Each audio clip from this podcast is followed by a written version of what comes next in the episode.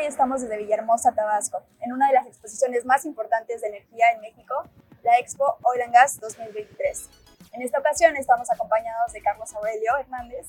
Él es el presidente del Consejo de Administración de Sugio, la primera suministradora de energía cuya misión es crear energías limpias. A lo largo de su carrera, eh, te has consolidado como un emprendedor comprometido en impulsar el ecosistema y favorecer la economía del país. Eh, bienvenido, Carlos. Es un gusto tenerte por nosotros. Muchas gracias, Jimena. Igualmente, un saludo a todo el auditorio. Y bueno, principalmente me gustaría abordar eh, el panorama y el contexto actual del país en este sentido. ¿Y cómo ha avanzado el sector petrolero en México en la adopción y uso de energías renovables? ¿Cómo se posiciona México en el mundo en ese sentido? Claro, mira, em, aquí es muy importante eh, definir que en donde se junta el sector petrolero con las energías renovables es en los bioenergéticos.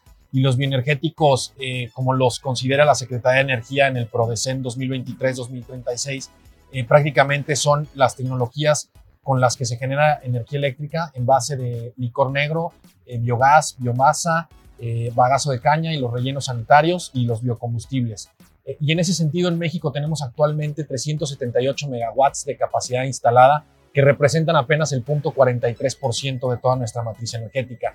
Si nos comparamos con otros países, eh, por ejemplo Brasil, que tiene 10.4%, que es el que liderea, vemos que en Alemania tienen el 8.2% de su capacidad instalada en bioenergéticos, la India 7.5% y nuestro vecino del norte 4%.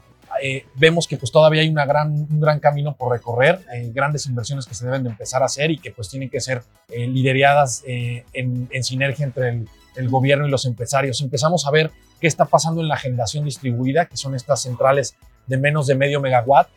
vemos que hay apenas 14.9 megas de los 2.900 que hay en total en todo el país, que en su mayoría el 99% son solares y el otro restante en su mayoría son biomasa y biogás. Eh, vemos que también ahí pues tiene un gran potencial de crecimiento, ¿no? que incluso la Secretaría de Energía así lo prevé.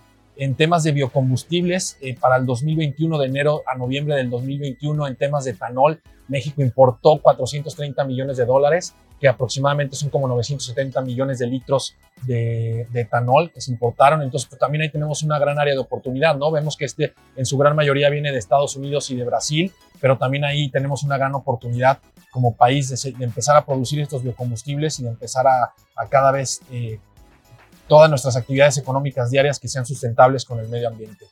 y por supuesto, en este panorama creo que tenemos un gran, gran reto como todo.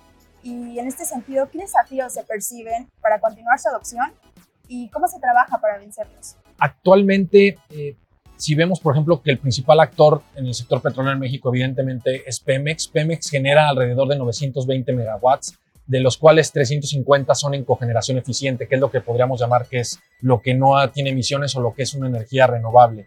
Eh, eh, vemos también que Pemex, las recientes políticas que ha tenido el sector eléctrico, pues no le han venido a beneficiar bastante, porque, por ejemplo, el acuerdo 0, el 004-2021 de la CRE, eh, que viene a limitar el abasto aislado, pues Pemex es uno de los afectados, porque tienen muchas centrales eléctricas que tienen más capacidad de entregar energía eh, barata y, eh, y, renovable al sistema, pero que no lo están haciendo por estas limitaciones que, que están teniendo ahora. ¿Qué, ¿Qué, tenemos que hacer como país? Eh, y lo hemos sostenido mucho en Coparmex, ¿no? un modelo de desarrollo inclusivo donde fomentemos las energías limpias a través de la democratización del mercado eléctrico. ¿Esto qué quiere decir?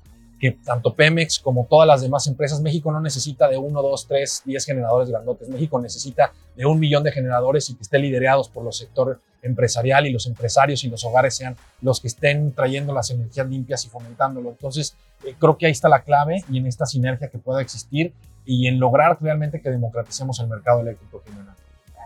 Y es un trabajo de todos, ¿no? Y bueno, además del impacto ambiental, también, ¿qué otros beneficios tiene este tipo de cambio de energía? Claro, mira, aprovechando ahorita que estamos aquí en, en Tabasco, eh, si nosotros aprovecháramos toda la energía térmica que no está aprovechando Pemex, por ejemplo, tú pasas por la refinería y ves la lumbre está saliendo o en las, en las eso se podría convertir en energía eléctrica y esa energía eléctrica en el mercado eléctrico entra como tomadora de precios, ¿eso qué quiere decir?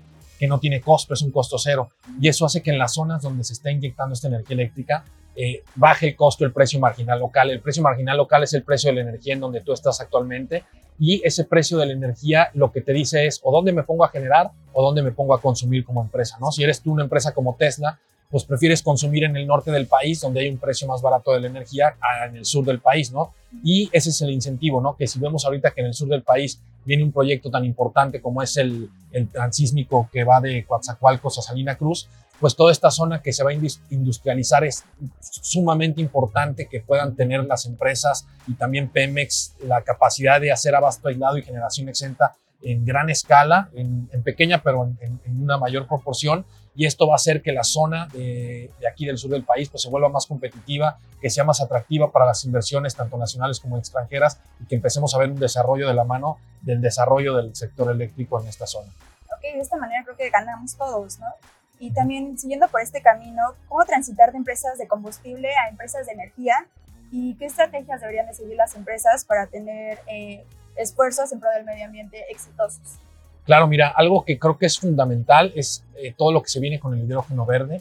Eh, creo que esa parte es fundamental, que puedan sentarse las bases de un programa nacional de desarrollo en ese sentido, eh, que se fomenten también más los biocombustibles. Me parece a mí que la apuesta tiene que dejar de ser los combustibles tradicionales y ahora tenemos que apostar en los biocombustibles. Vemos que, por ejemplo, Brasil, que es líder en biocombustible de aceite de palma y de etanol que proveniente del maíz, pues acá también podríamos hacerlo, ¿no? Y podrían, podemos tener pequeños productores y democratizar también la producción de biocombustibles en nuestro país. Creo que ahí es a donde debemos de apuntar, de donde debe... Eh, te platico también muy rápido, en, en Dubái, por ejemplo, las que son los líderes en el sector petrolero, pues ya se están viendo en el 2075 consumir 100% de energía de fuentes limpias, ¿no? Y están apostando toda su inversión que están aprendiendo ahorita en transformar esa matriz energética porque son conscientes de que el petróleo se va a acabar, el gas se va a acabar, ¿no? Y en la medida en la que encontremos fuentes limpias y renovables, exactamente, vamos a poder seguir saliendo eh, como país adelante y de una forma sustentable con el medio ambiente.